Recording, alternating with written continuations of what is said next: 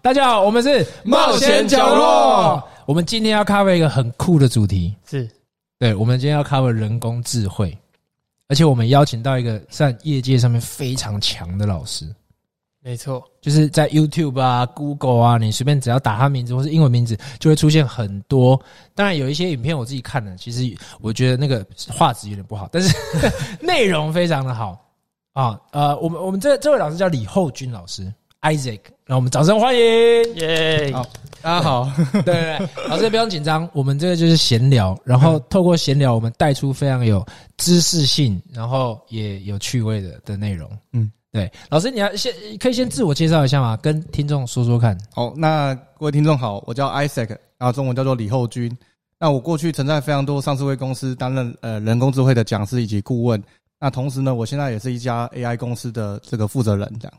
OK，哪一家 AI 公司可以讲吧？呃，合果智能科技，你对你们的业务内容是什么？我们主要就是帮很多的大型的公司导入人工智慧的软体，因为其实人工智慧这几年来非常火热，那很多的领域都想要了解说到底这样的一个技术跟他们的领域有什么关系，那他们就想要了解，甚至想要去做一些应用，那我们就会协助他这样。呃，我也想了解人工智慧。说实在的，因为我从小是电影迷，我大概平均一周看一部电影，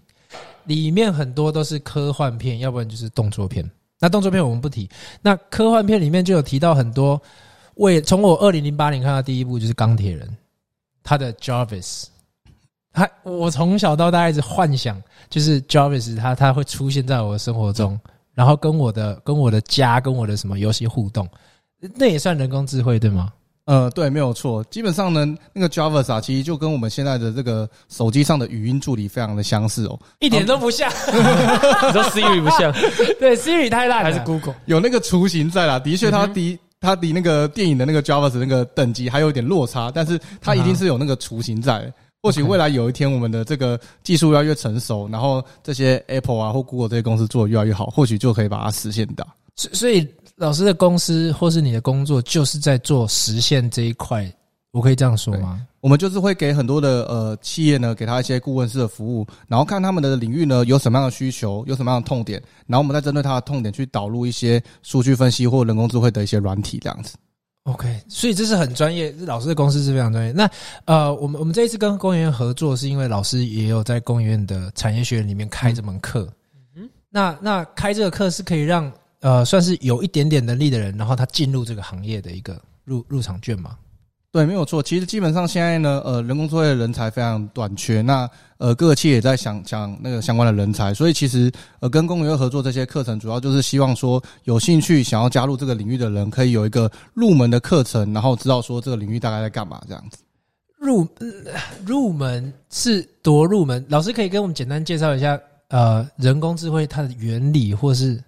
因嗯为、因为其实我们都知道人工智慧，原理跟应用，但是我完全不知道原理对是它什的么。啊原理是对，基本上呃，人工智慧你可以想象成就是说，其实我们呃很多时候啊，我们常会认为有很多的直觉或者是经验，但是这些直觉或经验，我们常常又说不出所以然。哦，例如像说，哎、我请大家举例，就是说，哎、请问一下，你觉得什么叫做人脸？ OK，那这时候呢，呃，大家可能会从来没有想过这个问题，想说，哎、人脸这件事情不是我每天早上起床啊、呃看看父母啊，看看同学对就可以看到的事情吗？对那对怎么会有什么人脸定义这种这种问题啦？是但是其实，在我们电脑里面，它必须就是要有精准的定义，它才可以去分析。 OK，那可能大家稍微回家去想一下，会发现说，哎、可能呐、你就把人脸定义成两个眼睛、一个鼻子、一个嘴巴这样。但是你会发现说，随着这个你回家，呃。想的越深越仔细，你会发现，哎、你的定义好像常常被破解。例如像说，你的这个家里的猫跟狗啊，都是是两个眼睛、一个鼻子、一个嘴巴，是所以你就想了老半天，就会想要去定很多的规则来去描述说什么叫做人脸。是但是你就会发现说怎么描述都不够，是，所以人工智慧这门领域它有点像是反过来，就是说我们干脆不要去想怎么样去定义人脸，我们让电脑自己去看大量有人脸跟没有人脸的照片，是来去自己去学说什么叫做人脸，这就是人工智慧它的一个精神，然后以致它的运作的原理，所以它的思考是反过来的，我要让电脑。阅读大量的资料，然后从中找寻规律，从中去定义某些事情，这样子。所所以找寻规律的那个能力，就是工程师要要去写的程式。就是人工智慧，没有错，没有错。呃，那那这个我们当然课前有大概聊一下，但是我这个问题我没有问过。但是其实你会怎么称呼这个这个？你会把你会把这个城市称呼成一个东西吗？或是你会称呼它是一个谁吗？你们有有这样的习惯或是什么吗？呃，不会，我我们说这个，其实说真的，就是这个东西，呃，这个其实就只是一只城市而已。那是这个城市，如果你真的要细探到底的话，它其实只是我们国高中数学老师教我们的函数的概念而已。例如像说，举个例子来说好了，有人想要做语音辨识，是其实我们只是让电脑去找一个函数，这个函数可能输入是声音，输出可以辨识出哦，原来这个声音在说 “hello”，“how are you” 这样的感觉，是是这样 OK，对。所以但是它不会有什么 Isaac 一号、Isaac 二号， 然后然后让他们去去学，然后呃，所以所以他们这个学的这个过程是，首先是要先丢很多的 data，像你刚刚、嗯像你刚刚提到说，呃，什么是人脸，什么不是。对那呃，第二个是要一段时间让他学习，对，这个时间大概都多长啊？ 学习的过程其实这个 depends on 就是说你的这个问题的难易度。 ，OK，例如像说你今天想要做这个人脸的辨识，跟语音的辨识难易度就不一样，因为语音的辨识本身难易度就比人脸辨识难非常多。 OK，所以呃，平均来说的话，如果只是单纯的一些影像的基础的辨识的话，基本上学的过程中可能几小时到几天这样子。但是如果有些难一点的问题的话，可能几个月都有可能这样子。那当然也要看你的电脑的好坏啊，你的资料量的品质啊，然后你的这个数据有多大这样子，这些都会影响到你需要花多少时间让你的 AI 变聪明这样。 OK OK，所以所以我们要做出一个很聪明的 AI，它它的它要投入的成本啊、时间是是什么规模啊？我我说实在我不太知道，是一个人在家里用一台电脑用一些 data 就可以吗？还是嗯。还是他要一个 organization 去去 run？其实基本上这个东西就回归到，就我们常常现在在讲的是人工智慧呢，要发展要有三个要素哦，哪三个要素呢？就是算法、算力以及资料。所谓的算法指的就是说，呃，软体的部分，也就是说势必呢，你必须要聘请一个软体的人才，把这个所谓的算法的部分呢，把它写得非常的棒。那这就是呃人工智慧的软体的核心这样子。所以这个算法的英文就是 algorithm，哎、没有错，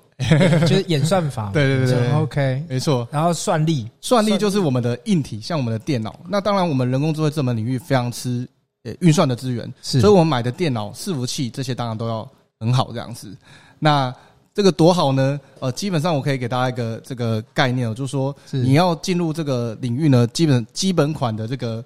server 的费用啊，应该可能是四五万等级的桌机以上这样，新台币这样。现在的桌机差不多两万多就可以组一台算不错的了。对，所以差不多要对四五万才是有一个最基础款的最基础款这样子。最基础款，那那顶配有有有对啊有什么？哦，有人到百万、千万都有这样。一台你说一台电脑加 server 呃，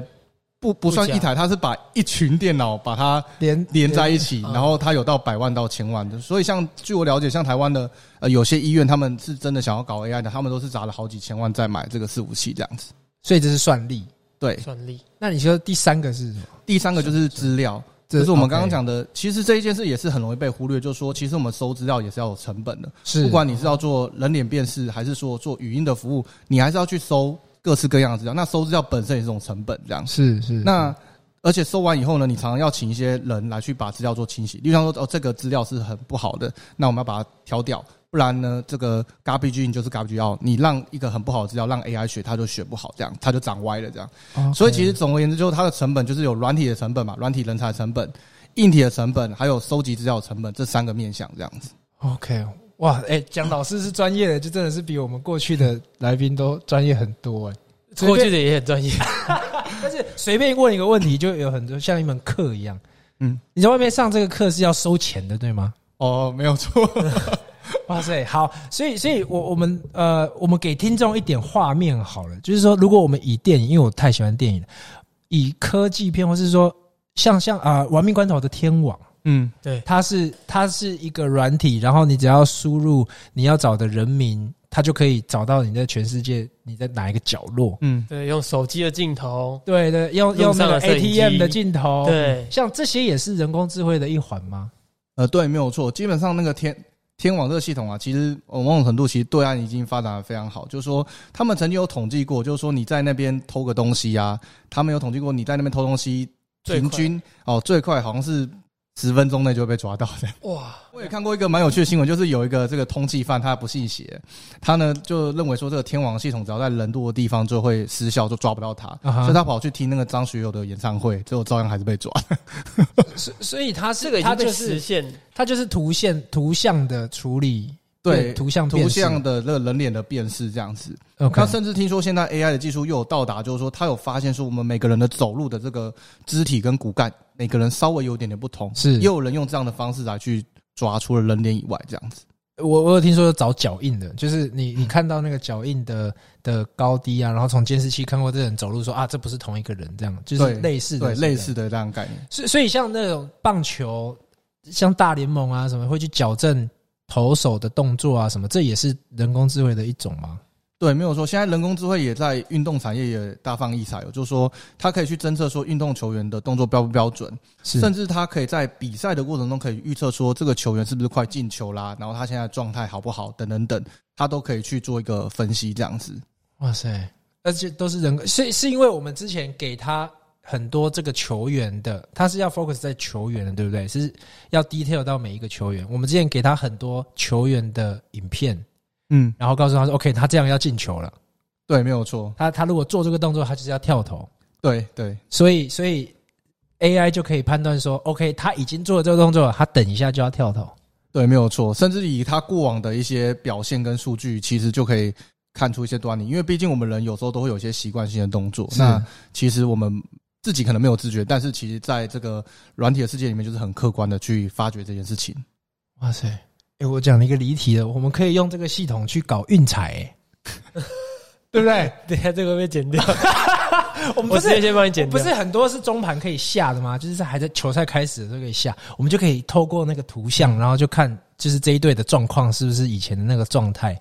然后就可以知道大分小分。其实我相信，在那个美美国一些运动的产业，他们一定一定有在分析类似的事情。是但是我知道有些公司他们也会去分析说，呃，球星的探决，就是说看哦他们去看说过往的每每一场比赛，然后哪一个人可能会成为下一个球星，那就先给他签约起来。这是有已经有人在做的事情了，这样子。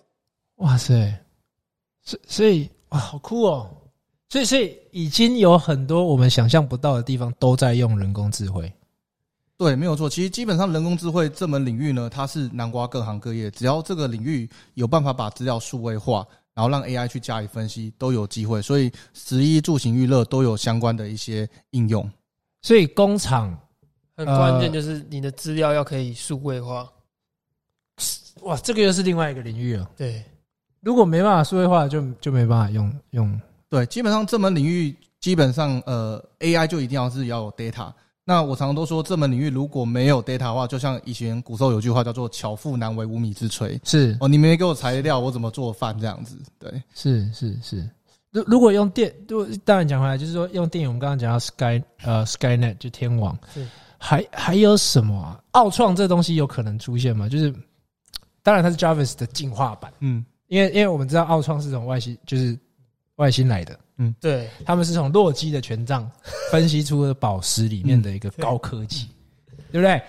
那但是这个这个有可能实现吗？老师，你觉得？呃，我觉得短期内有点难实现，但是我觉得未来长期来看是有机会的。我们现在的人工智慧，常常都说我们现在是属于狭义型的人工智慧。是对所谓的狭义型的人工智慧，指的就是说我们的 AI 只能把单一件事情做得很好，是例如像说影像辨识、语音辨识，哦，是就是说 AI 很会去做这些事情，或者是说你说 AlphaGo 它打败人类棋王柯洁跟李世石，是它也顶多只是会下围棋而已。你叫它突然打麻将，它可能打不赢你这样。 好，但是呢，未来我们会希望说，我们 AI 它会变成一种通用型或者是强人工智慧，也就是说，我 AI 呢，它同时可以胜任多个能力，在每个面向都比人类来的强，甚至他们也会互相联网、互相学，说，哎、我的弱点是什么？我跟另外一个智能体去学。那如果未来达到这种强人工智慧的境界的话，我认为像奥创啊，或者是比较呃科幻小说的里面的情节，很有可能被实现这样子。哦那时候会不会人类都是次等公民啊？好可怕、啊！这这方面会不会有什么道德伦理的议题啊其实？AI 人工智能其实呃，AI 这门领域的发展，当然牵扯到非常多道德啊，甚至是隐私，还有各种法律层面的问题啊。是那举个最有名的例子来说，例如像说大家最常探讨就是，请问一下自家车未来撞死人到底算谁的？算软体厂商的吗？是还是车厂的？还是开车的人等等等？那对这些都会有一些呃新的 issue 会跑出来，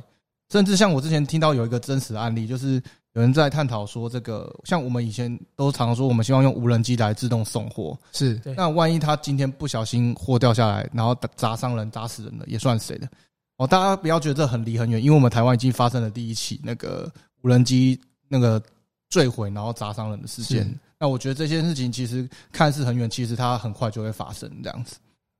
哎，我我我我我还我现在还是 in shock，就是说，原来 AI 人工智慧，这 AI 这个是对的吗？就是叫 auto intelligence 吗？还是叫什么啊？AI 的 Artificial intelligence， artificial 对 intelligence。对呃，我我们讲 AI 这个领域，它运用非常的广泛，包括刚刚提到的呃图像辨识、医疗。我们刚刚有提到医疗吗？还没有。医疗医疗的部分应用是在大概是在哪里？医疗大部分的应用也是着重在影像有关，就是说哦大家常都呃在看，就是说像这个放射科医师啊，他常会看一些胸呃，就像胸腔的 X 光的照片，是来看说，哎、这个病患有没有肿瘤啊，有什么不干净的东西？是那以前我们可能就是交给这个呃这些专业的医生看，但是大家都知道医生非常的忙，成本非常高，是所以我们现在就是可以用 AI 的方式来帮辅助医生快速的去筛检。那如果有一些比较有疑虑的、比较有争议性的，再请真的医生来看，来做是 double check 这样子。 OK 等于算是初步的筛检。初筛就对，已经有在用了。对，已经有非常多的团队哦，国内外的都在做相关的事情。那不一定是看胸腔 X 光啊，有可能是看那个视网膜啊有没有病变啊，然后各式各样的啊，然后你的这个骨头有没有这个退化啊，等等等的应用都有了。这样 OK，所以它其实原理都一样，就是老师刚刚讲的，我们要给他 database 让他学习，然后够好的运算的东西，这样对，没有错。其实这都其实后期都会发现说，反而掌握 data 的人才是最有优势的。所以我一直认为未来的呃企业的新呃竞争力在于就是说，他掌握了多少呃值够好而且量够大的资料这样。因为刚刚有提到一句我还蛮蛮有兴趣的话，就是说 garbage in garbage out，所以要值够好。对， OK OK，所以呃，听说在制造业也有也有运用人工智慧，制造业对，制造业最爱的呃人工智慧题目就是所谓的 QC，就是 quality control，就是，OK 他们拿来去做这个品管的一些相关的应用。哦，那制造业常常都会去制造出一个实体的成品，是那这些实体的成品往往会有一些瑕疵。那过往以前可能都是用真人的员工去筛检，是那我们现在就是用 AI 影像辨识来去筛。那这样的题目其实它可以很直接的帮这些工厂呢节省一些人力的成本。是而且又比较不会有误差，所以呢，呃，现在工厂在做这种瑕疵侦测的一个一个情况呢是非常盛行的。这样，那会不会有那种说 OK，现在都电脑取代了，那那人人工怎么办？这种这种议题应该很多吧？对啊，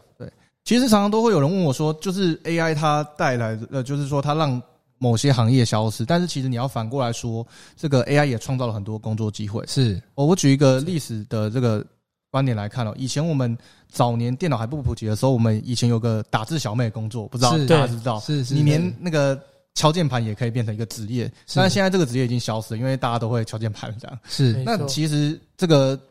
有时候科技的进展的确就是会让有些东西消失，但是你要去想，现在我们 IT 的世界又有很多当时没有想过的一个职业这样。是那我举 AI 现在的一个例子来看哦，其实 AI 现在有创造出一种新的职业哦。像我们都说，我们 AI 需要很大量的 data，是但是有时候很多公司收了很大量的 data 以后，他面临到的第一件事情就是说，第一个，他不知道他的这些 data 哪些是不好的、不好的资料， OK，他必须还是要有提出要有人去筛检。哦，是这个不好，我就帮你挑掉。因为你没有挑掉的话，就是刚刚讲的 garbage in garbage out，那是 AI 就学不好。所以现在的确有公司，他们的核心业务就是我帮这些 AI 公司或大数据公司去筛选资料，那谁是好的，谁是不好的，或者是呢去把这些资料去做整理跟清洗啊，甚至帮他收资料都有。那像台湾，呃，据我了解，它就是有一家公司还蛮有名，它是呃，他们核心业务是做这个坏的。那甚至呢，他们很有趣哦，这家公司他们是号称他们是社会企业，他们聘聘了很多身障人士来做这件事情，反而创造了很多给身障人士的工作机会。这样所所以换句话说，因为这一块人工智慧的兴起，也产生了很多新新的职业新兴的产产业产业链呢。对，没有错。所以这这个东西也是以前没有没有的这样的一个工作，但现在有了这样子。其其实这个我额外提一下说，这也是我们为什么要做这一系列的节目，因为不远的将来，二二零三零好了，嗯也也嗯哼也剩九年呢、对对不对？那个时候就会有很多产业已经没落了，那那个时候就会有很多新的产业。嗯，如果你九年后还想要有工作的，最好先看看， 最好先看看你的那个产业是不是会被替代掉的。嗯，对，对我不是想要说吓唬人或者什么，但是这就是一个危机嘛。嗯，呃，所以老师，你会你会怎么叙述你身为工程师的一天？当然，你现在是 E CEO，CEO 的、嗯 CEO 的一天跟公司的一天完呃跟员工的一天完全完全不不一一样样。我我没错非常理解。老师，你想想看，你当初在做小员工的时候，小工程师 Junior 工程师的时候对的一天是什么样子的？其实工程师呃，相对于其他的职业，相对比较单纯，就是说，因为他们大部分整天下来就是无非就是在写程式或者是开会，整天吗，对对，整天的开程式呃写写程式跟开会。那通常呢，呃，生活圈也比较狭窄，就是说通常就是认识自己办公室的人啊，然后开会就是跟一些 PM 啊，或者是相关的呃跟专案有关的与会的人士讨论一些规格跟需求这样。所以通常就是写程式开会，写程式开会，写程式开会这样子。所以才会有人说，其实工程师久了就会有点越来越宅的感觉，甚至那个 好像跟电脑比较熟，大家比较不会聊天这样的感觉，这样不不是不是因为宅才可以变成工程师吗？不 是，就是反过来，应该是那个文化就会变是因为 OK 塑造成这样的一个人格，所以不是 garbage in garbage out，是是正常人进去，然后宅男 out 这样。 有可能。所以，所以这样子的环境，老师你会觉得是健康的吗？我我讲实在话，就是其实我觉得这件事还是要看说，呃，每个人的人格特质，是因为有些人真的很热热衷于在写程式。哦我我有蛮多的朋友，他们在写程式的时候，就好像是一个这个就是无我的状态， 他可以写的很专注、很专注，而且他会觉得他突破了这个东西，或者是写出来非常有成就感。是那其实这样的一个人格特质呢，其实就非常适合哦。那有些人当然可能比较不喜欢这样的一个工作形态，他们可能比较喜欢往外跑啊，是跟人多 social 啊，那可能是工程师就不一定那么适合这样子。 OK OK。所以，所以换句话说，这个行业它适合的人是是比比较不喜欢 social，嗯也不能这样讲，就是说，因为因为这个工作它比较没有什么 social 的机会，嗯，所以你必须要有办法 enjoy 你自己的的生活，你的你在做的事情，然后从中获得成就感。对，没有错，就是很多真的是那个。科技的一个大神，他们是真的很爱很爱他们写程式的那个那个那个 moment 这样子， OK，对 OK，那越来越会不会那会不会出现那种有钱没地方花，就是有有钱但是不知道怎么花的那种状态？对，其实很多时候我接触多蛮多工程师，我觉得大部分工程师都还蛮单纯的哦。那当然，他们的收入可能不不低，那是那就是也存了非常多钱，但其实他们平时也没什么开销，这样就是顶多买台电脑啊，然后 coding 啊，然后做做他们喜欢的专案。那其实是一个呃，我个人觉得是还蛮蛮单纯的一个一个生活心态啊。对，那工程师会不会很爱用交友软体啊？对有没有需要？其实我觉得是有需求，因为其实，在科技业里面，大部分都是男男多女少的环境，其实嗯男生就会比较，尤其是工程师哦，因为又生活圈很广，呃，很狭窄，所以有时候认识异性的管道就非常的少。那我是觉得，的确像交友软体啊，或者是那种呃一些平台，它可以解决这些呃男生们认识异性的需求，这样子。就工程师大户， 我觉得工程师，我觉得工程师这个领域，就是科技业可以跟护理护理这个领域联谊。还有会计，所以 所以所以老师是有想过的，因为因为女因为护理其实也是这样子，嗯，护理就是除了一些呃医生那些男生，那医生通常都是跟护理师，除除了那个不逃的案例，但是医生除了跟护理师其实不太会不太会接触。嗯那因为他们圈子不一样嘛，嗯那那护理师就是女生多到哈不想，就是你要不就变成 T，嗯，你你要不就是交不到男朋友，嗯然后要不是里面的男生大部分都都就是就是比较女性化，嗯对，然后我们跟工程师这个领域这样接，哦我们来做一集这样子的集数好了， 对不对？没有，但是 anyway，我觉得讲比较多，就所以所以女呃女生的工程师是比较不吃香吗？我我觉得其实女生现在在科技业非常的吃香。我举一个例子来说好了，这个现在有很多的科技公司，他们会为了平衡男女比，所以他们会特别的把女生招到一定的比例，尤其是在国外戏骨非常盛行。那我再讲一个更极端的例子，我知道呃有一个非常非常大的科技公司，是哦，大家应该都听过，但我就不讲它是谁嗯了。好，那我不我不一定会听过， 没关系，老师你讲讲看，我对听看看那他们之前在台湾的这个分部有一个 policy，就是说，你只要有办法呢，推荐呢一个女生来我们公司，而且她录取了，而且试用期也过了的话，你的介绍奖金是十四十四万新台币。哦，有这么饥渴啊？这个不用剪哦，这个不用剪啊，有有这么为什么然后为什么要这男么？男生是七万，女生是十四万。所以这是一个 HR 的 policy 啦，其实是要推荐人才，只是男女上面有差别。对，男女差非常多，所以那时候我刚好有幸在那家科技公司实习过， 然后那时候就很，哪一家？我突然变得好好奇哦。我们等一下再讲。啊我那时候第一一次进公司就觉得说奇怪，我总觉得这一这一家科技公怪司怪的，那个男女比较平衡一点，这样、哦就觉得 OK，嗯 OK 还蛮特殊，而且那时候我是实习生呐、啊是那实习生他们又你也知道想要平衡男女比啊，所以变成是说呃女女性的工作是招得特别多，所以我印象中我那时候去实习啊，三十位实习生里面有二十几位是女生，哎，那那话说回来讲 好了，你要应征了吗？可是可是我好想我好想知我是道，说等一下等一下等一下等一下，先回答我的问题。那所以所以这些女生的工程师，她们也是宅味十足吗？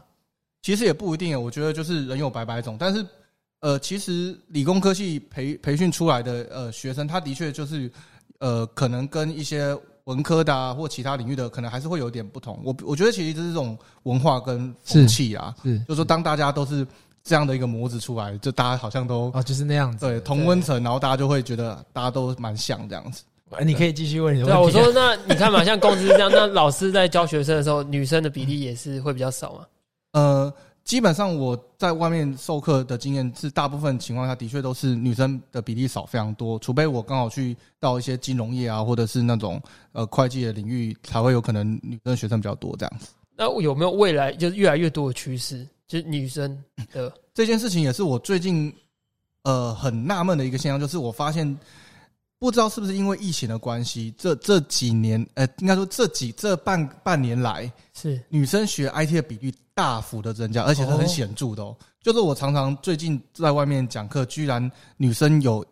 跟男生是一样多的，是甚至有有些班级居然女生比男生多，我我那时候很压抑。那是这是以前没有发生过的现象。那我觉得有可能是因为疫情的关系，那有可能是因为可能女生开始也开始不排斥来当工程师了，这样子。其实其实我我还记得当呃去年的四月，我跟我跟几个大学朋友聚餐。哦，其实我没什么大学朋友，是别人的大学朋友。那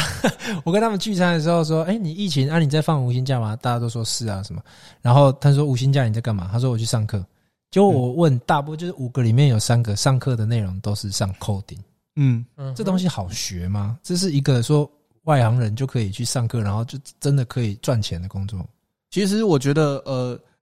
的确，工程领域或 coding 这个工作，平均的起薪来的非常高。但我一直觉得，呃，你要有热情，因为其实说真的，像我刚刚提到的，工程师一天下来都在 coding，如果是你对他没有爱的话，呃到讨厌的境界的话，其实你就算领了不错的薪水，你也会过得非常痛苦。所以我还是比较建议，就是说，还是要挑一个自己呃比较适合的工作哦，看看你自己的人格特质啊。那如果不知道你的个兴趣在哪边，你可以用删去法嘛。哦，你最讨厌什么？最讨厌什么？那去删。那删留下来的可能就是你不排斥的这样子。 OK，所以所以所以上老师的课，这这不用老师不要吹牛，但是一个新人上你的课，他就有办法可以可以跨入这个跨跨到这个领域里面吗？其实有时候是蛮残酷，就是我常常都说我教这些东西就是师傅领进门啦，修行在个人。 OK，其实这门领域，呃，虽然说有同学可能跟我学了可能几个月的课啊，但是其实要去想，毕竟可能资工系的训练可能是四年、五年、六年的 OK 都有。那当然，你几个月虽然可以快速给你速成一些东西，但是后续你能不能持续往上精进，那达到一个 level 哦，达到更能拿到更高薪的薪水，我觉得还是要靠自己的努力这样子。可是我觉得教的还是有差别，因为从我刚刚从呃从开始录到现在，其实三十分钟，嗯嗯，其实我我从不认识到到认识，其实还蛮蛮快速的。我觉得啊，我觉得老师教的很好的，老师很 会教，因为我听过我听过一两门课的 IT 相关，或是人工智慧或，anyway，他们讲就是讲起话来就是让我越来越不懂。太专业了。 不是因为因为我觉得这个也是很重要，因为因为当然我们今天有跟老师特别 say 好，说我们是以不不懂的人的角度来来讲。可是大部分人去上这种课，会报名这种业界的课，应该是有一点程度吗？还是他是就是来报名你的课的人都是有程度的？其实分两种类别，有些是那种企在职的，就是业界人士或者是企业的，他们当然就是稍微有点背景跟专业，是所以我当然就是要用站在他们的角度去根据他们需求去讲不同的内容这样子。还是 OK 那如果是比较像是像刚刚提到，入门有些课是想要入门的、想要转职的，其实我当然就是以他们的角度，哦我看他们可能过往不是 IT 的背景，所以我有很多东西要讲的比较慢，甚至我要很很细的去跟他解释说基础的原理是什么这样子。所以所以就像这样， 对对对对，所以就像这个能力，其实是应该说这样子的动机，其实才是教的好课的一个很重要的的的原因啊。那老师，你跟工研院合作的的那个课程算是哪一种？算是都有吗？还是呃，基本上跟工研院合作的课程比较像是说，想要给这些呃对 AI 有兴趣的人，那不管是什么领域的人都可以来体会体验一下，就是说 AI 在干嘛，然后可以实做出一些小作品，然后大概知道说它整个的一个逻辑跟脉络是什么，然后未来如果他有兴趣，可以再去往更深的领域去转这样子。所以是刚刚提到的，不是企业里面已经在做 IT 的人，不是这种课，是反而是给企业想要发展像 IT，有兴趣就可以 AI 就可以的去上。对，只要是有兴趣想发展 AI 的，因为有时候上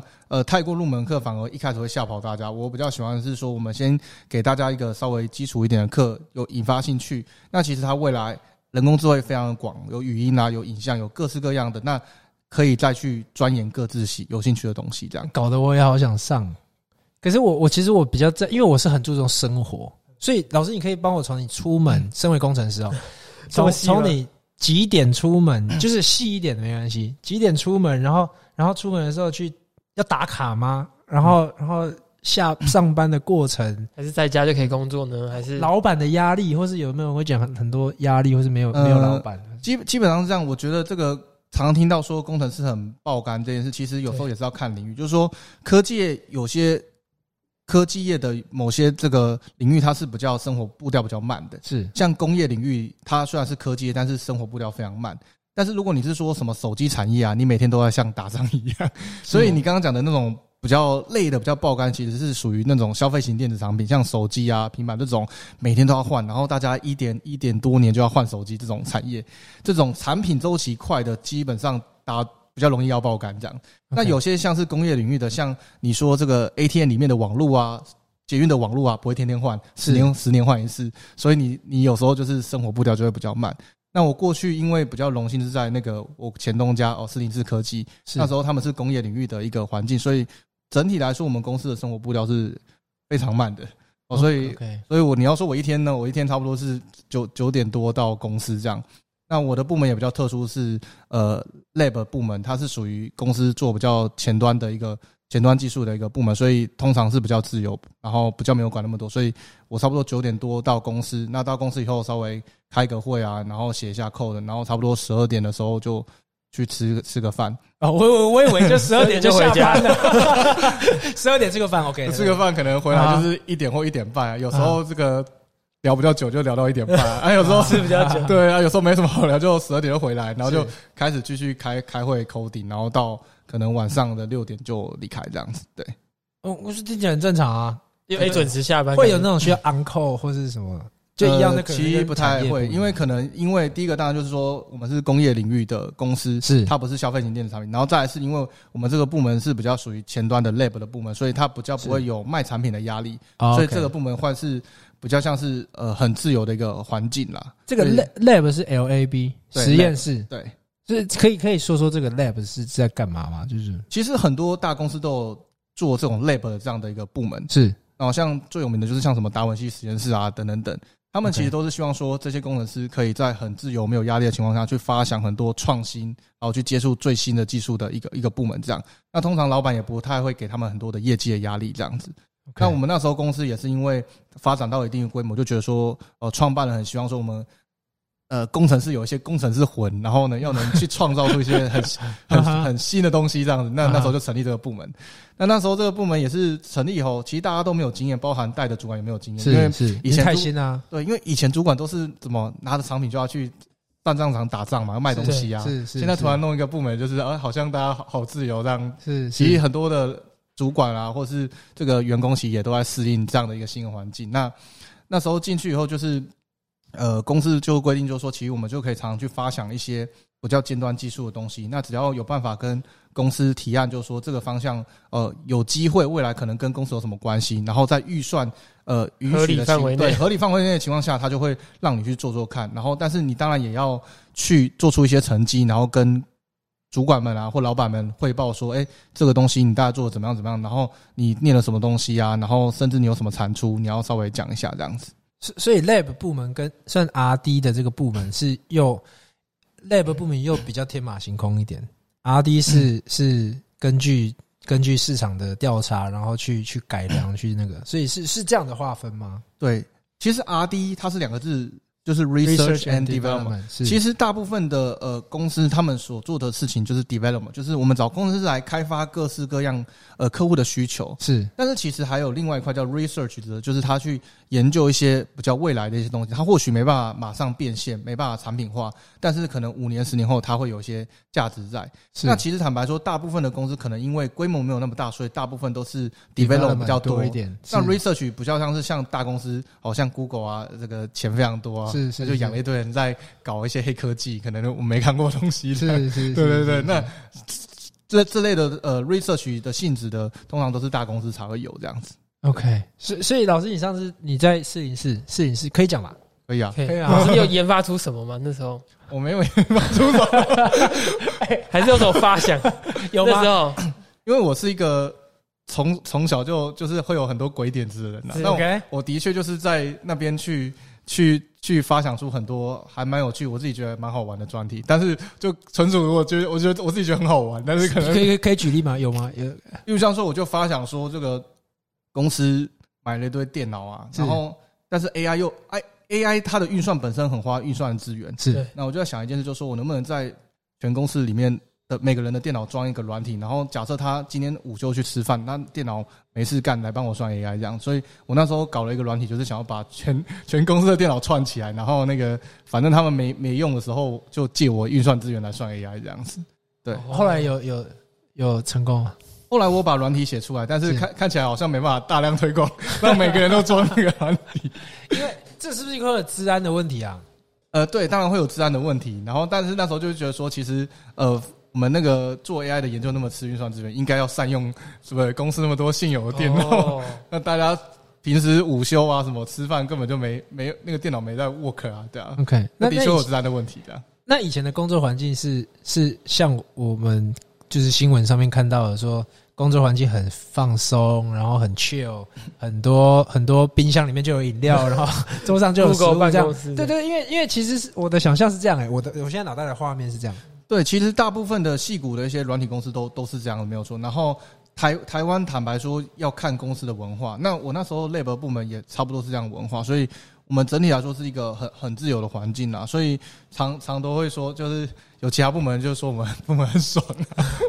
但是，但是我我觉得这个压力是是等于说是自，其实他是他的压力是更重的，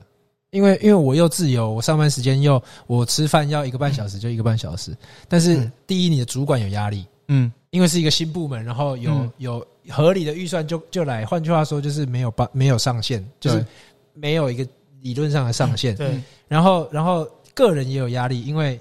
主管的压力就分散到你们那边，你一定要给我想出个什么有用的 的东西，这样，所以这个压力其实是很大的，对吗？对。而且其实 lab 这种部门，我常常都会说，其实我的我也常跟其他部门同同仁讲说，其实也不用太羡慕我们，因为其实哪一天公司没有那么赚钱以后，一定是先裁这些先裁哦对对，因为这种部门说真的，可有可，无，他没有真的马上变现的一个那个能力的话，其实他是很快的风向不太对，这种部门就会先拜拜这样。所以搞不好我们是把每一天当最后一天活这样。随时都有可能被之前我们上一个采访的那个离岸风电工程师，他有他讲到一句说什么，做这份工作可以可以呃，有可能会从塔上掉下来，然后到海底石沉大海这样。然后结果这一个工程师讲到，把每一天当成最后一天在活。 我我我们是不是做了反效果？说说推我们要推广这个行业，然后结果他结最果后一天活是指可能会被之前的，也没有那么夸张，好不好？哦，可可能被裁撤掉。对，那老师，你觉得这份工作比就是你觉得最辛苦的地方在哪里？我刚刚讲压力大，但是不需要熬夜嘛？辛苦的地方在哪里？我觉得最辛苦的地方就是要端出一个有有创意又有爆点的菜色给老板，哦嗯对，然后有时候又又要变成说，因为呃，你要去说服他，就是说这个这个方向是对公司可能未来是有益的，然后是你就要想一堆说辞来去说服。所以有时候我觉得难是难在就是这个，就是跟主管还有跟这老板们沟通，说这个这个题目是好的的是这个过程这样。所以我现在听起来，我现在听，我突然有一个感觉，老师，你帮我看一下是不是对的？就是从可能从工业革命开始，或是在那之前，很多人立志要成为发明家，他要发明一些生活的小物，包括汽车也都是发发，蒸汽机也是发明出来。所以，所以老老师，你之前做过的这个工程师，算是特别是人工智慧，算是新科技新时代的发明家吗？其实我觉得，呃，不算是诶、它比较像是说，呃，我们用现有的东西来去创造出，呃，可能我们以前没有想过的应用。我觉得还没有到那个发明那个等级 OK，哦、就是说发明有时候是一个全全新，大家没有想过。那这我们有点像是说用现有的东西去可以延怎么展出用延展出各个东西这样子。 OK，我们就已经听了一整天我，我我完全不熟悉的东西，真的但是听完之后真的比较熟悉耶。就是如果我不是这么多工作，然后这么忙的话，其实我会蛮想成为工程师。可以可以去上上上看课了。可是，讲到课，可是我觉得我我是一个，我不知道是哪一边的脑，但是我是一个比较感性、感性的人。大于理性，啊不大大于对大于理感性，对对，你要我算这些东西，我可能会算到疯掉。嗯，但是我我们刚刚其实因为前面有提到一些老师跟工研院开的课，老师你究竟有开什么课？呃，其实我在呃公园这边呃合作的课还蛮多的哦，包含了像网络爬虫啊，或者是说影像视觉 OpenCV，以及像 AI 深度学习这样的课，其实都有这样子。老实说，第一个我就听不懂了。网络吧，可以可以请老师解释一下。对，好，例如像说像网络爬虫，网络爬虫它其实就是一个城市，这个城市可以去帮你自动的去捞网页的资讯。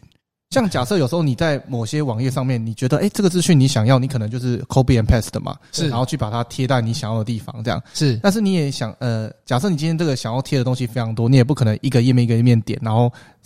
手动 copy and paste 这样子， ，OK，所以你就可以用呃网络爬虫方式呢，自动快速的帮你去把这些呃资讯把它爬下来，然后存在你指定的档案里面这样。所呃所以所以你不用去看过，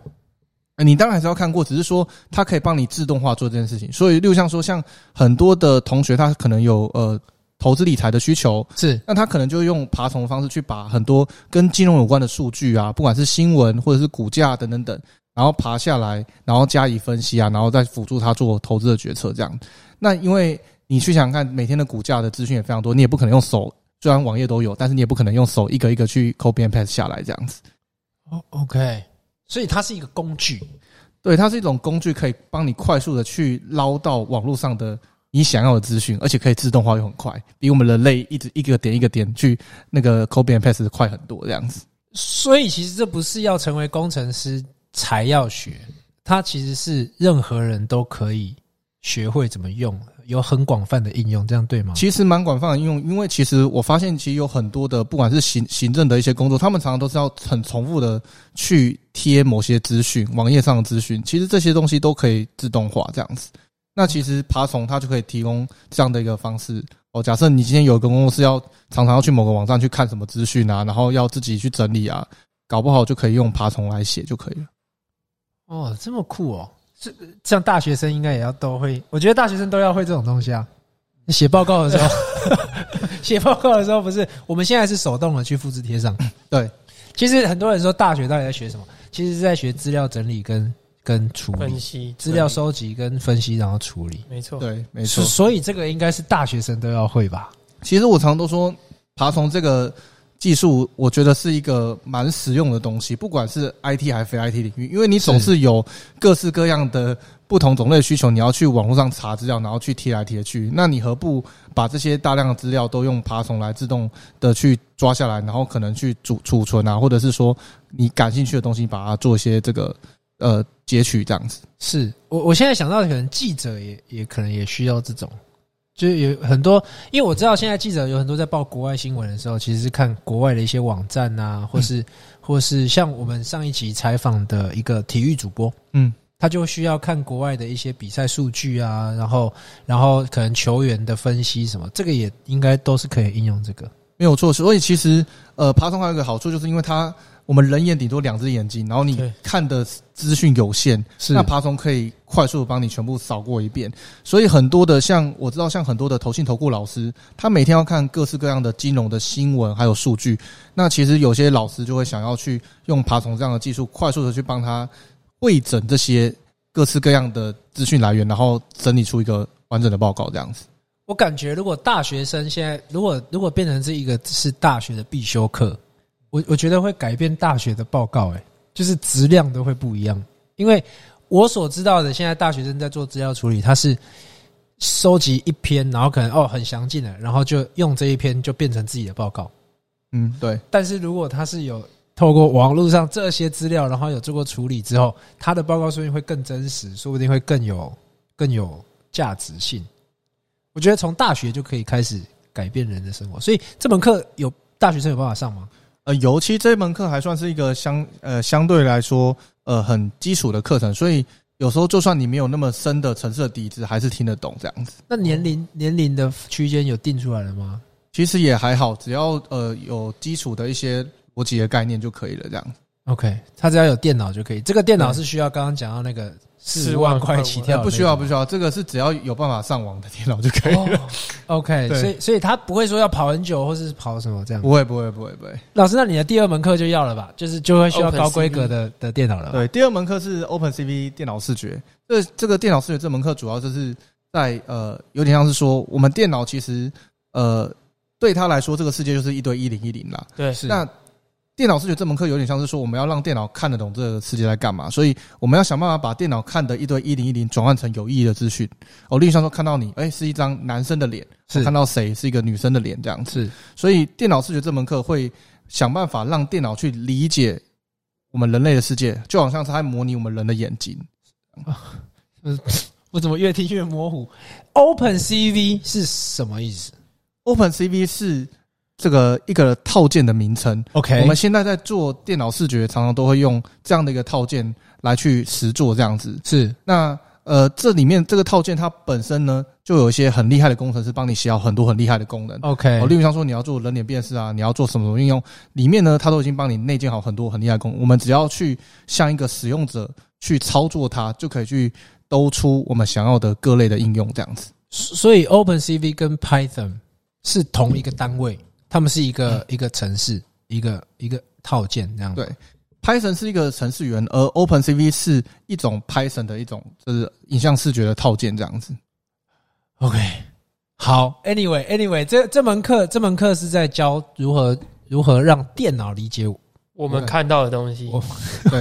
这怎么有有什么应用吗？有嗯、例如像说像我们现在大家提到的所谓的自驾车啊，对，那为什么自驾车看到人会自动闪，或者是看到障碍物？就是因为我们自驾车就好像是我们在上面挂了一个 camera，这个 camera 就好像是它是我们人类的眼睛，它帮我们看前面有障碍物，前面有什么问题。那没有问题的话再，呃没有问题的话再过；那有问题的话要停住或者是闪过人这样子。 OK，、哦或者是说像我们刚刚提到的，可能医疗影像的辨识啊，到底这个人他的这个 X 光有没有问题？我们能不能让电脑自己去判读说，哎、这边有没有问题？哦，那边有没有问题？这样的一个应用其实都是这个呃电脑视觉或 OpenCV 的一个应用。所以已经是已经已经开过个这种课了，之前有开过了。对，其实这在这类课其实呃。像呃市场市面上其实都都不算少啦，那这种 OK 课也都算还蛮基础、蛮入门的，给一些想要变成 AI 工程师的人，呃，都算很入门的东西这样子。那像这个课里面会有实作，技术实作对吗？对，基本上呃，IT 类的课大部分都一定会有一些实作啊，就是说呃，写写程式啊，然后去实际上跑就会比较有感，因为有时候讲很多，但是你自己做起来那种感觉会是不太一样。那这门课里面的实作，它的它的实作的东西是什么？呃，例如像说我们可能会带大家去做哦、呃抓人脸，然后甚至去辨识说这个人他是这个微笑的、啊、生气的、啊，然后甚至我们可以去看说，哎，这个人的年纪大概是几岁啊，然后或者是他的这个眼球飘在哪边啊，这样子。 OK，所以所以上完这门课，你就有办法学到，至少练习过一遍，对是练习过一遍如何去，你给他一张图片，然后让你写的城市或者是 Open CV 这个城市，嗯如何透过这套套件嗯，去去了解辨识这个人几岁，这个人在笑还是在哭，这样这样嗯对， OK OK，所以是一个蛮，这让我想到其实有一个有一个电影又是电影，影集啊，嗯，我我忘记他那个名字，但是他好像《Lie to Me》，嗯他是讲美国一个呃，不是美国还是英国，讲一个一个人一个男生，他是男主角，他他可以透过每个人的细微的表情嗯去了解他这个人是说谎还是他在沮丧，所以他现在在在讲什么什么内容这样。这一套系统应该未来可以，现在也可以做到这样子的一个一个，其实这个东西，我个人觉得这件事有机会，原因是什么呢？因为其实很多的一些测谎界的原理有时候会雷同，例如像说，有时候人说谎，你的眼球会乱飘啊，可能是心虚，甚至你的那个一些新的一些那种心率脉搏会那个不跟一样，对会有点不一样，所以我觉得这未来有机会做得出来这样子。因为他那个他那个电他那个影集很神呢、我觉得这如果未来可以靠科技做出来，真的是不得了，人就没办法再说谎。嗯无所遁形。他他是哦，比如说你会摆出一个这样插插胸、抱胸的一个动嗯作，可能代表你有防卫心，对嗯，可能代表说接没下有啊来安你全你感，听到这个话题，你你已经觉得会抗拒，对所以就要换一个话题。就是我我觉得这个如果可以实现的话，对，不管是对什么，我觉得是对电脑。呃，不管是对警察也好，或是对那些需要看透人家真心在想什么律师，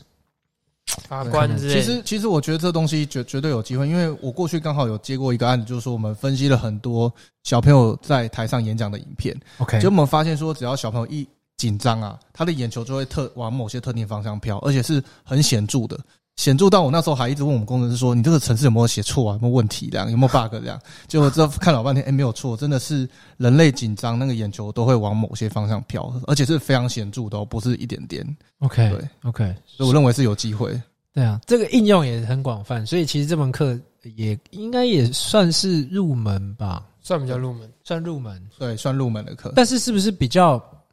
比较少会有人会用，比较少人会用到这，比较少行业会用到这类这类的东西。呃，其实实不会，像呃，我举例好像这个零售业，他们很喜欢去算什么人流侦测啊，你进 Seven Eleven，呃，现在有多少人走进来，然后男的、女的，然后性别、性别或者是年龄的分布大概多哦少， ，OK，然后在这个制造业刚刚提过，就是瑕疵的侦测是啊，甚至呢，这个都呃里面的产线人员的动作标不标准，甚至有没有人跌倒。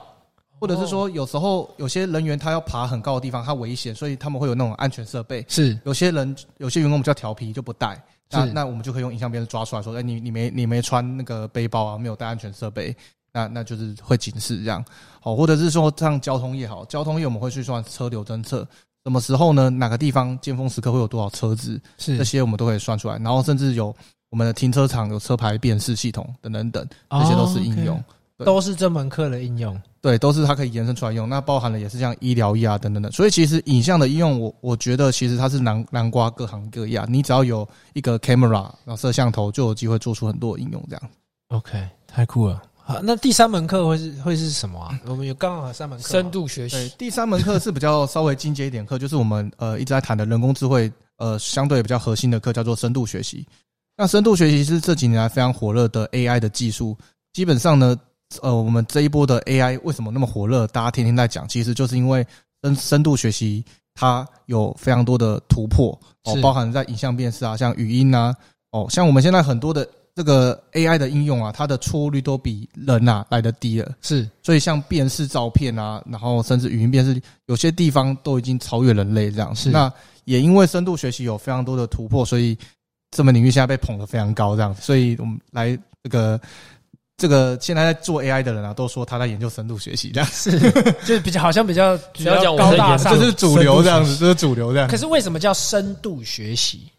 这个也非常有趣。是其实早年这个领域呢，不叫做深度学习，是早年深度学这个领域叫做类神经网络。哦，对，早年哦，那那时候其实最早这个领域是希望说，他觉得这个我们人脑很聪明，是所以他很希望说电脑有一天可以跟人一样聪明，所以他们就开始去看说我们人脑里面有什么，就就发现说我们人脑里面有好多颗神经元，呃，好几好几百亿颗的神经元，是他就想要把这个神经元的生物学的机制啊，想办法移植到电脑上，所以那时候神经网络的概念就是我要去研究人脑的神经元，然后呢，把它这样的一个架构跟那个生物学机制移植到电脑上，这样。是，然后这门领域，坦白说，过去在两千年以前发展得非常辛苦，就是怎么做都怎么失败这样子。是对，那做这门领域的也相当的可怜呐、是都拿不到各种经费这样子。但是好不容易在两千年以后，哦、有非常大的突破，很惊人的突破。那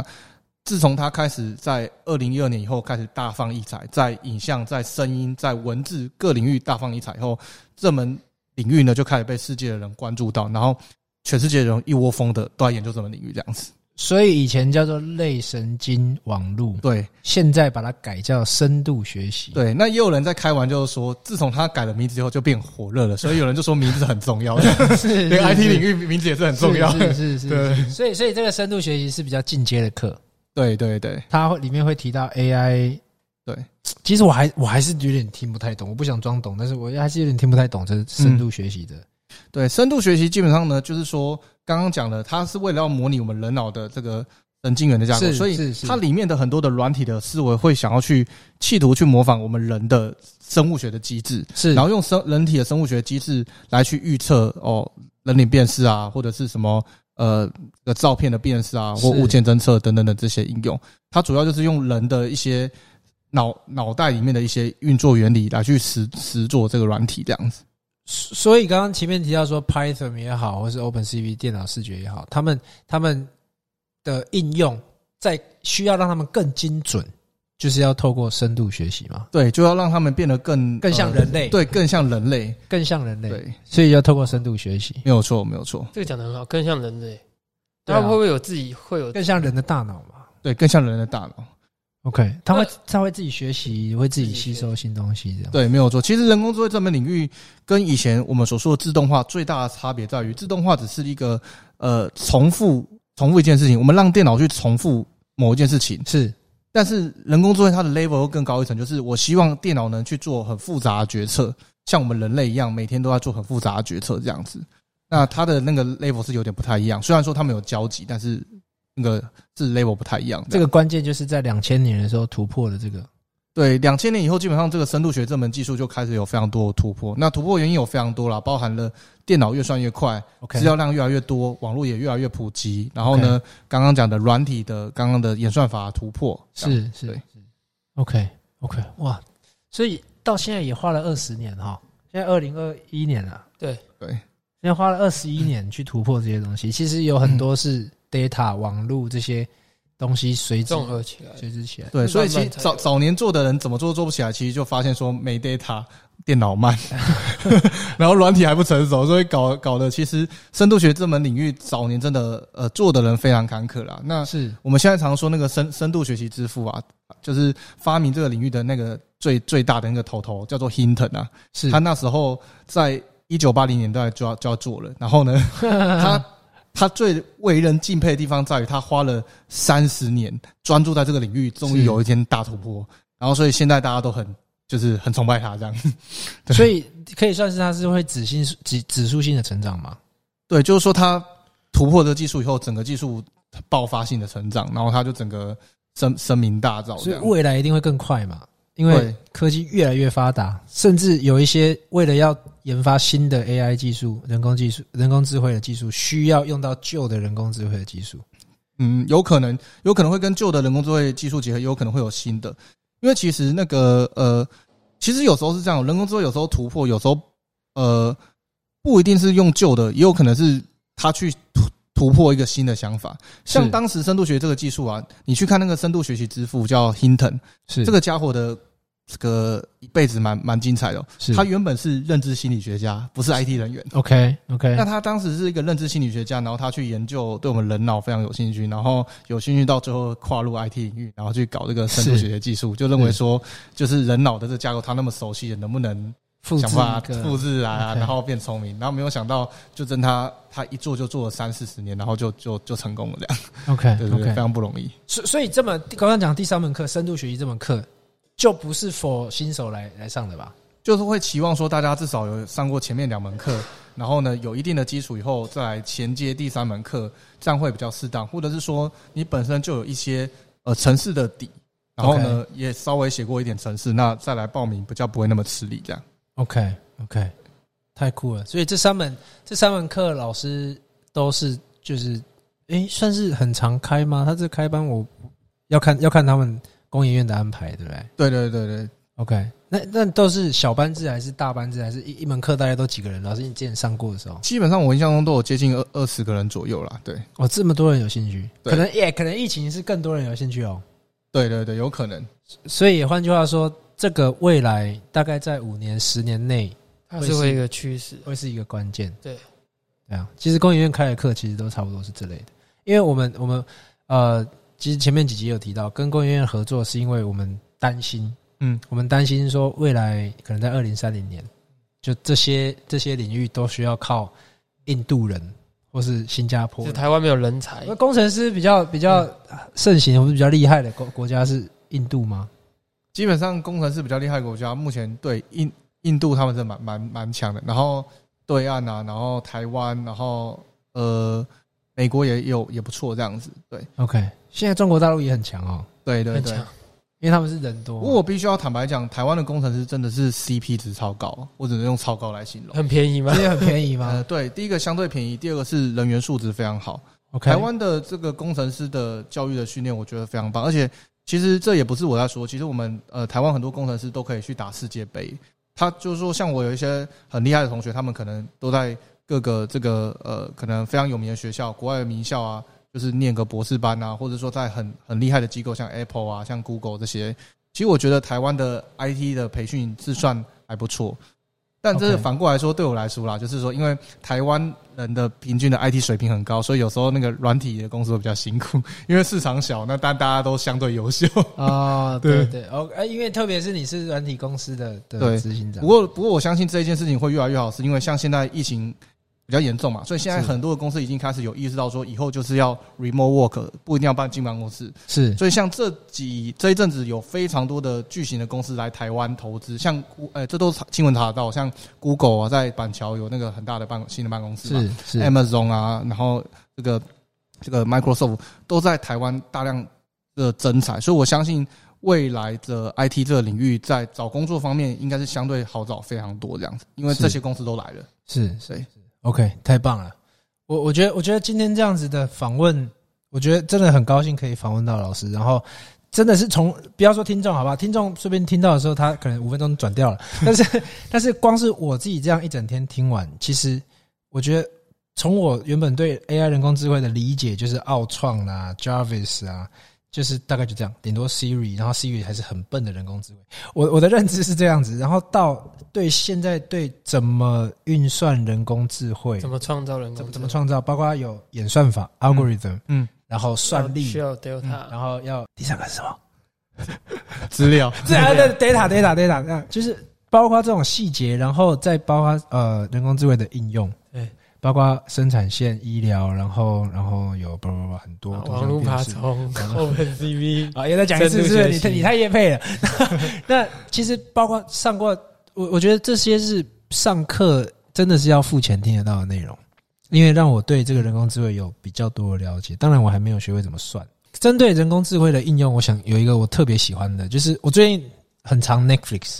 就是很常看 Netflix。嗯我我我听说 Netflix 的推荐系统也是运用人工智慧吗？啊，对 Netflix 的推荐系统在这个业界超级无敌有名。是他当时就是这个起家的这样。那他们其实就发现说，只要使用者啊登录他们的网页，几秒钟之内如果没有看到他喜欢的影片，他很快就会转跳页面就离开了。所以他们当时在呃建造这个网页的时候，他们就花了非常多心思再去想说，怎么样一个人登录快速的去推播他喜欢的一个影集。是，那怎么推播呢？其实就像说我我我是王小明好了，我登录了，他马上就去侦测说哦，我是王小明，我是男生，年轻的男生喜欢运动， OK，那他会去他的 database 去找说，哎、谁跟你很像，然后这个人曾经看了什么东西，哦，你可能也会喜欢，就赶快推播给你，这样让你呢一进去马上看到你喜欢的，你就粘着度就会高，忠诚度就会高，然后就会去看是这样子。欸这是真的欸，这是真对的，啊，我我因为我真的是停不下 来，对啊，而且他那个下一集就直接跑下一集，对 对，而且他都不用按，大家直接像像 Spotify 应该有类似运用这样的机制，有因为对我觉得他推歌都蛮厉害，就是蛮重。因为 Spotify 好像登录的时候就会问你说你喜欢什么样的艺人，对，然后就它，所以它的原理是它去辨识 OK，因为你输入这些 data，因为你喜欢这些艺人，嗯你或是你嗯找到看相同的听过这些艺人，然后他会去找说跟你同样喜好的人，可同能时也会喜欢什么也喜欢什么，是这样吗？对，它的原理是这样，但是这只是其中一种，当然还有更复杂的这样。像你刚刚讲的是比较出街的一个做法这样子，对。不过已经算是呃，个人觉得已经是算蛮有用的，因为其实只要电商平台导入类似这样的系统，就算是很基础的一些原理，其实都能在它的营收上面很明显的做一些改善。所以我一直觉得，呃，推荐系统是一个能实质解决电商平台的的人工痛点的一智慧个人工智慧的题目这样子。其实就像赖新闻，当然我我我的我的都是很奇怪的，就是像赖新，因为呃， 这怎么讲？我要讲一个，因为这是公研院的东西，我不能乱讲。就是好我好想我好好讲，我的我的赖新闻通常看完一则之后，嗯，他就会说啊，其他人也看过了，嗯，嗯推荐你以看下以下，这也是就是一样新的闻技术。对，没有错。其实这些推播的，不管是 Line 啊，或者是 Facebook 是广告啊，或者是你刚刚讲 Netflix、Spotify 啊，或者是 YouTube 去的广告，对，然后你去亚马逊买什么什么东西，PC 用买什么东西，都是有推荐系统的存在这样子。 OK，所以这也解释了为什么不是我本人，是我朋友。这也解释了我朋友他的 YouTube 的广告都是关于那些交友软体啊什么什么啊，我的都是那种政商的什么财经啊，嗯 这也也是一样的意思嘛。没有错。其实那像 Google 他们有时候也会去用各位同学每天用的这个这个搜寻的数据啊，你是每天讲什么，搜寻什么，然后去去记录，然后呢去推是推你推你东西这样，所以他们搞不好有有人也在怀疑说他们是不是后面有共享数据啊，哦部分的使用者的行为 OK，OK，数据这样。 OK，哎、那我突然好奇，就是 iPhone 有一个无痕，就啊，应该说很多东西都有无痕。就是如果使用无痕的网站，它的目的就是要不要让人家收集到这些东西嘛？呃，理论上是这样，但是其实呃，据我了解，前一阵子有爆发一个丑闻，就是说其实无痕他还是多少收了你一点东还是西有这样人子。对对对对，只是说可能相对于那个就是有有痕跟无痕，就是说至少无痕是比较安全的。有时候你在外面使用电脑的时候，你用无痕 key 账号密码，比较不容易会被盗这样。 OK OK，所以所以当然讲到这个，就有点好像阴谋论或是危机。就是老师，我我听说人家说手机随时随地都是在监听，都在、嗯都在监控这个 这是有可能的吗？这 个其实我觉得是真的吗应该是有有机会啦，因为常常就是大家应该都有一个生活经验，就是好像今天手机摆在旁边，然后讲聊了什么嗯那突然你划开你的 FB 那个广告就刚好打对中你刚刚讲的议题。那其实有时候因为有太多的朋友这样跟我反映，让我不得不怀疑说，哎、是不是真的有在偷收大量的 data？这样哦，是但有可但能，是没有科学，不是巧。合，对，呃，这个目前是没有人敢百分之百说这件事真的有在做，只是说大家好像都有类似的经验，那不知道是不是因为巧合这样子。其实这样一讲，我才我我就想到我真的有意一识到个经真验的有就类是似这样，我我我前阵子跟同事一直在说，我我不要一直签名，因为我每天要签很多名。我说做个章好了，要不然就是给我那种，就是我当然讲的很细哦，我就说我不想一直签，因为我我的字我的名字这么多笔画，每天一直签一直签，这很麻烦。结果当天我的 FB 的广告，就是 FB 都是有那个下广告嘛，我的广告是就是那种呃，人家说研究签名的的公司，他怎么帮你研究你的名字可以用一笔画就签完，然后然后要付钱，当然要付钱的那种。我我我我我现在想到真的是蛮诡异的、好像多少人都会有这样的经验。好可怕、哦。对，所以我觉得其实应该可可能有机会，啊而且据我了解，有很多的 A P P 他们也都会买后门去偷收 data 这样子，那只是有没有被爆出来而已这样。 ，OK，所以 A P P 乱乱载， 有时候被监听。是不是尽尽量不要用大陆中国大陆的 app 吗？这个这个可以这样讲吗？ 呃，当然，呃，有人说对对岸的有蛮多的 App 会有一些后门这样子，但是嗯其实呃，有时候也是要看说开发者他的那个良心有没有在后面偷偷买了什么东西这样。因为你们也不会用的人也不会知道。对一般使用者来说，他就是真正的单纯的使用者，他也不会想那么多这样子。不过据我了解，就是像 Apple 这样的作业系统是相对比较安全的，就是是如果你说监听或各自外泄的情形，相对于比 Android 来说会相对比较安全。这样， OK，哦，我想问老师，像因为现在我们 A A I 人工智慧非常的普及，在不管在什么行业都会看得到。嗯那因为它已经算是发展到一个，我觉得算蛮已经某种程度算蛮成熟的。那未来的 A I 可能会是怎么样子？呃，未来的 AI 就像我刚刚提到的，我们现在的 AI 大部分还锁锁定在就是这个 AI 只能把单一个工作做得很好。嗯那未来我们会慢慢走向所谓的强人工智慧，或者是通用型人工智慧。这时候呢，我们的 AI 的智能体会同时胜任多个能力，例如像说它不只会下围棋，还会陪你打麻将，还会作诗作词，还会帮你做各种的事情。所以它的后后后半段就是这种强人工智慧的后半段，它一定是呃越来越像我们人类，或者是越来越来越像一个比我们人类更聪明的生物这样拟子。人化这样，对，就开始拟拟人化，那有可能呢，甚至在某些地方都超越我们人类这样子。那我觉得这个东西是有机会的。听起来很可怕。我们会不会有一天被反扑啊？如果它真的被拟人化，那叫什么？？全民公敌，机械公敌。机械公敌，对，机械公敌有可能啊，我觉得很有可能。我觉得现在很多电脑都已经比我聪明了。 没有，其实我本来就其实现在有非常多专家在探讨，就是说他们想要制定呃，就是人工智慧不断发展下去，他想要对制定一些跟道德还有对于呃 AI 会不会危害我们到我们人类的一个呃这样的议题做一个探讨这样子。哦，其实有非常多有趣的题目啊，我就举一个最简单的例子，就是说他们其实有曾经探讨过一件事，就是说，哎、其实大家不要把 AI 想得太邪恶，就是说哪一天它有自己的意识，就会伤害到我们人类。或许不是人工智慧本身很邪恶，而是人工智慧的目标跟我们人类不一致，所以来伤害我们人类。嗯哦好，举个例子来说，我们人类想要盖高楼大厦，是，但是我们就去伤害蚂蚁。但是我们真的讨厌蚂蚁吗？不是啊，只是因为我们人类想盖高楼大厦，所以去伤害蚂蚁。是那会不会其实人工智慧哪一天想要伤害我们人类，不是它本身邪恶，而是它想要达成某个目标，所以来伤害我们这样子？是哦，就有类似这样的很多的一些议题被抛出来，那这些专家就有在讨论这样子。可能也要立很多新的法律。哎，对，当然当然，对，对，这个可能要签个什么日内瓦公约， 真的、啊，因为这种国这都是先国际法先定嘛，然后再来就是各国的法律就随着这种国际法去定。对 OK 然后前阵子他们也发现一个很有趣的现象，就是说，因为其实呃，虽然说我们说美国他们对于这个种族歧视是就是会有法律嘛，就会去罚这些这个 discrimination 就是歧视的这样的一个条款，但是他们有发现说，如果我们今天把大量的 data 倒给 AI，好像 AI 的行为也有点在歧视一些弱势的族群，可能是是黑人啊，或者是一些少数的族群。那其实某种程度也就反映说，虽然说可能大家表面上守法，但是内心还是呃，可能或多或少有一些种族歧视的情况。那我们 AI 学了那么多的 data，也会跟受我到们它人一影样响，这样子。他们有发现这个哦蛮明显的现象。